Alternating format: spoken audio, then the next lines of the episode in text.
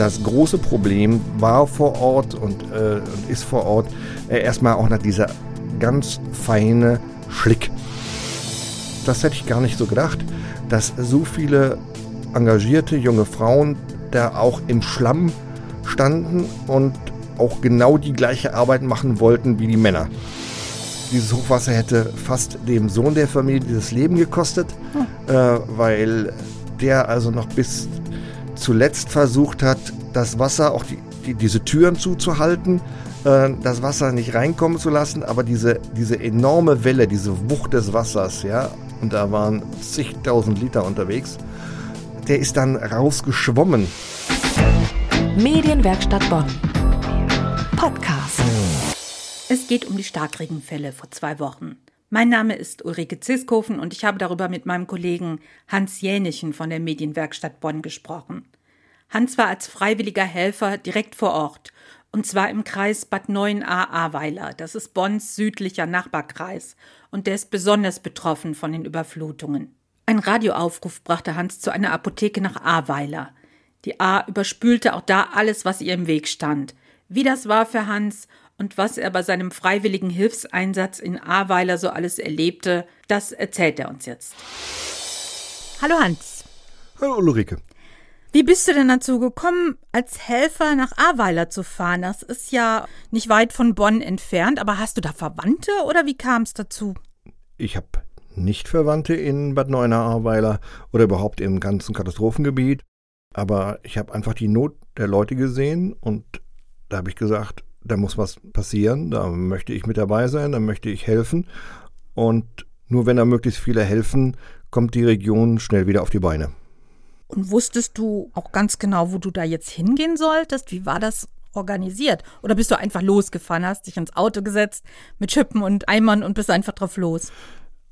Ich habe schon bei anderen Aktionen mitgemacht und da war immer äh, gut, dass man sich mit der Feuerwehr im THW oder anderen Organisationen abspricht, denn da einfach spontan hinzufahren, das ist ja einfach nur chaotisch. Das wollte ich also nicht machen.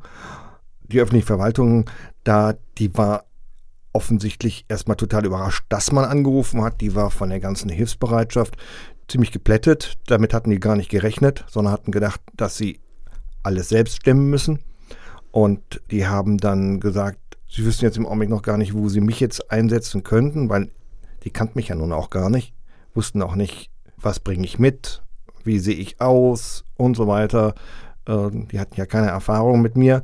Dann kam aber einer beim THW auf die Idee, mich da auf eine Radioaktion hinzuweisen und ich solle doch mal da anrufen, beziehungsweise die hatten eine Homepage und da sollte ich mal schauen und ja, auf dem Weg bin ich dann an die Leute gekommen, denen ich dann da den Sonntag über geholfen habe. Also die, die Radiostation hat dir gesagt, wo du hinfahren sollst, wo man dich brauchen kann?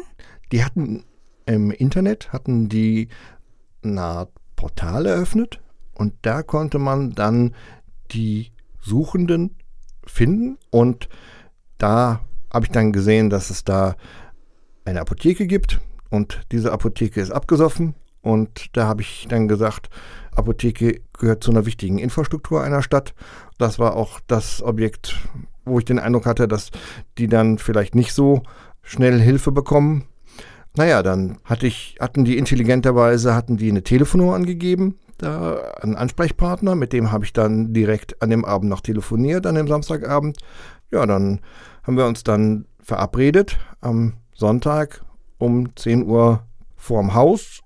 Ja, und dann bin ich dahin und da waren da schon 30, 40 Leute und waren dabei, die Kellerräume der Apotheke da leer zu eimern, sage ich jetzt mal, denn die riesige Flutwelle, die in der Apotheke circa 3 Meter, 3,50 Meter hoch gestanden hat, man sah das an einem entsprechenden Schmutzrand oben an der Wand, also die Kellerräume waren zwar jetzt schon leer gepumpt, also da stand jetzt nicht mehr das Wasser drin, aber das große Problem war vor Ort und, äh, und ist vor Ort äh, erstmal auch nach dieser ganz feine Schlick. Also das war nicht so der dicke Schlamm, den man da im Fernsehen gesehen hat, sondern ähm, das war mehr so feiner Schlamm oder was hast du da vorgefunden? Ja, einen sehr feinen, sehr sandhaltigen Schlick, sage ich jetzt mal, ja, der sich aber um alles, was man reinsteckt, sofort drumherum legt. Und das ist also auch eine ziemliche Sauerei. Und ich sah am Abend aus wie ein kleines Erdmännchen. Jetzt hört man ja auch von Leuten, die nicht so ganz uneigennützig dahin fahren, ob Querdenker oder Ex-Militärs oder wer auch immer das jetzt für seine Zwecke ausnutzen möchte oder tut. Was hast du denn da erlebt? Wer waren so die anderen Helferinnen und Helfer? Also es waren überwiegend sehr gut gelaunte Leute, die auch viel Eigenmotivation mitgebracht haben, die eigene Schippen, die eigene Eimer mitgebracht hatten, die sich als äh, Gruppe auf den Weg gemacht hatten. Ich war einer der wenigen, die sich alleine auf den Weg gemacht haben. Es war auffällig für mich, dass sehr viele junge sportliche Frauen mit dabei waren. Das hätte ich gar nicht so gedacht, dass so viele engagierte junge Frauen da auch im Schlamm standen und auch genau die gleiche Arbeit machen wollten wie die Männer. Das aber, aber die Leute, die Betroffenen selber, ich meine, das muss ja fürchterlich gewesen sein. Hat dich da irgendwas besonders gepackt oder denkt man da in dem Moment nicht so über das, das Elend und die Verzweiflung, die man ja auch da sieht, denkt man da dann nicht drüber nach, packt einfach die, krempelt die Ärmel hoch und, und macht einfach? Naja, klar, man, man geht dahin, um den Leuten zu helfen. Und die Apotheker, überhaupt die Bevölkerung, die war unheimlich dankbar. Ja, also die Apothekerin, so eine kleine zierliche Frau, ja, die hat gesagt, also das hätte sie nie geglaubt, dass so viele Leute helfen wollen, dass so viele Helfer sich auf den Weg gemacht haben. Dieses Hochwasser hätte fast dem Sohn der Familie dieses Leben gekostet, hm. äh, weil der also noch bis zuletzt versucht hat, das Wasser, auch die, die, diese Türen zuzuhalten, das Wasser nicht reinkommen zu lassen, aber diese, diese enorme Welle, diese Wucht des Wassers, ja, ein Liter Wasser wiegt nun mal ein Kilogramm und da waren zigtausend Liter unterwegs. Der ist dann rausgeschwommen. Müssen unheimlich dramatische Szenen gewesen sein. Die Apothekerin sagte, also sie hätten sich überlegt, können wir das wieder aufbauen?